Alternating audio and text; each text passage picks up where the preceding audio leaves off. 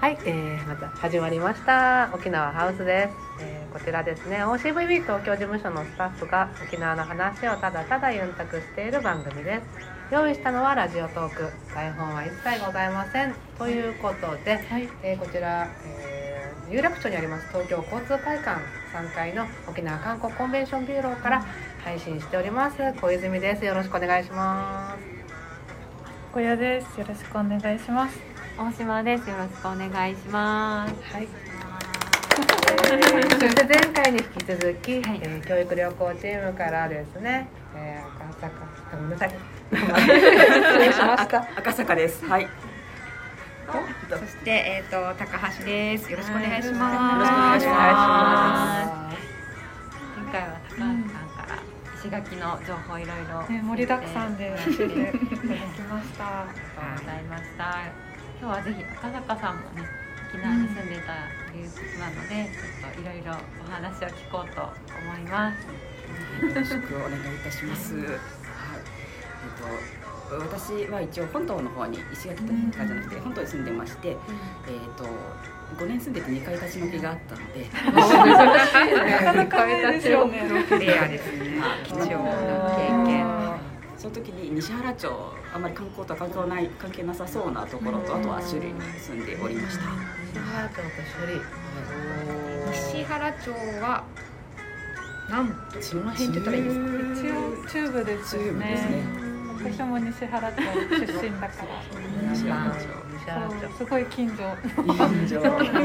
近所だった同じスーパー使ってたらレベルの近所ですよ左右にしていきますよね。西西西西ってすごい地元あの西原にある三栄なんですけど西原町なのに西原シティってなんかついてる。ちょっと背伸びした三栄です。いい三栄です。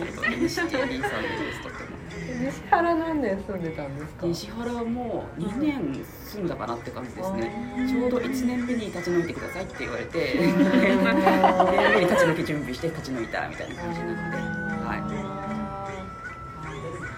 今日はでも西原町の話をちょっと観光とは全く関係なくしていいなって思ってます。ですか。なんかとっておきのネタをお持ちっていうことですか。これ。これ全然観光じゃないかもしれないんですけど、ちょっとあの私役場に非常勤で勤めてまして、西原町役場。そこで環境保全係って言ってなんか地元地域のゴミとか集めたりとか、あとなんかこう野生動物出ましたって言ったらそこに行って取らなきゃいけないような。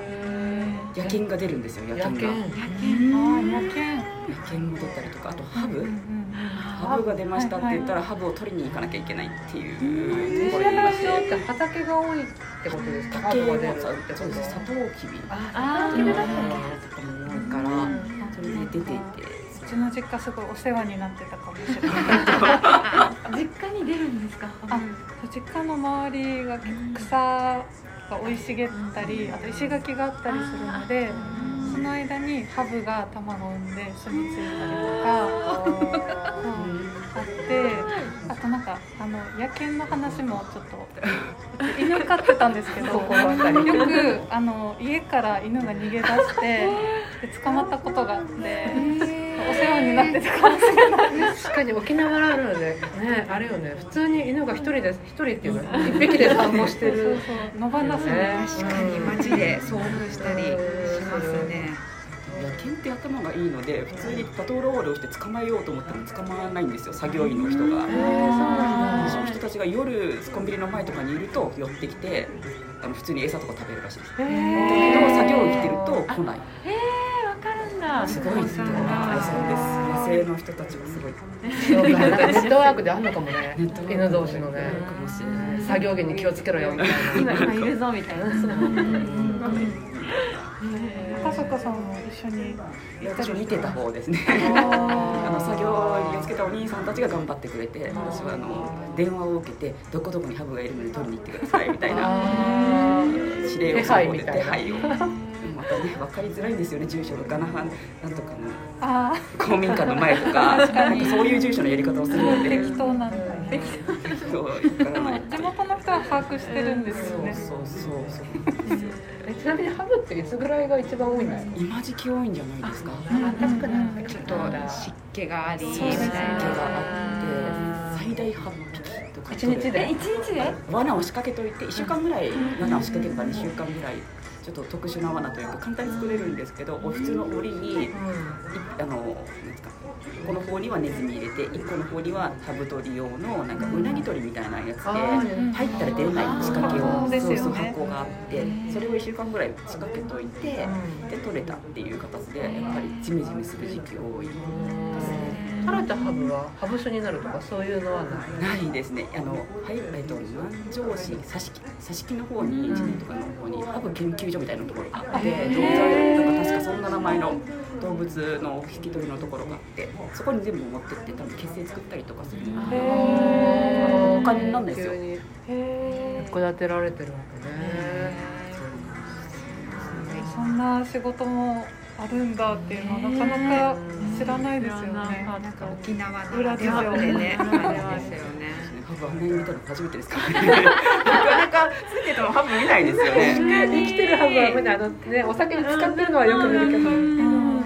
貴重な経験もさせていただきました。もう首里首里時代はどうですか？首里時代首里時代は、え首里時代はちょっと飲み歩いてばっかりいたお酒好きのねえ。そう赤坂さんもお酒が大好きでやっぱり。おすすめのね店とか。おすすめの店というかあの首里はあの青森発祥のところなので、そこにある倉本さんとか美味しいお酒が全然さんしっかりありますので楽しいですね。やっぱり首里のお酒を沖縄帰ってきてから飲んでるとやっぱり首里のお酒だなって分かるっていうか。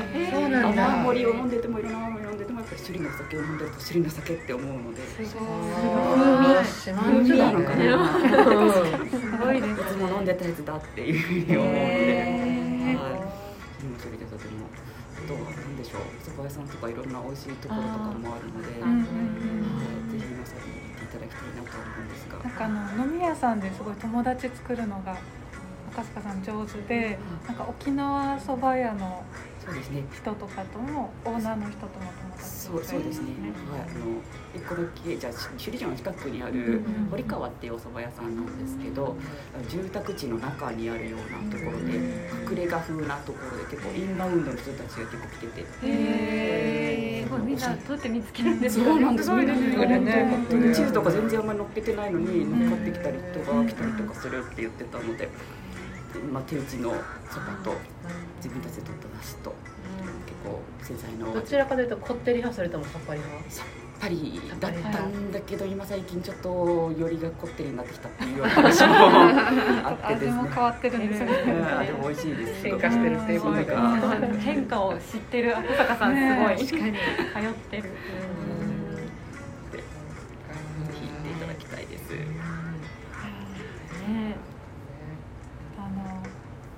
赤坂さんにいろいろ沖縄情報を教えてほしいという方はぜひ有楽町の 交通会館3階沖縄観光コンベンションビューローの東京事務所までお越しください。ください。高橋さんもいますしね。そう高橋さんも石垣は高橋さん。ぜひぜひ じゃあこう今日はねここまでということで、また次回お楽しみに、お楽しみに。ありがとうございました。ありがとうございました。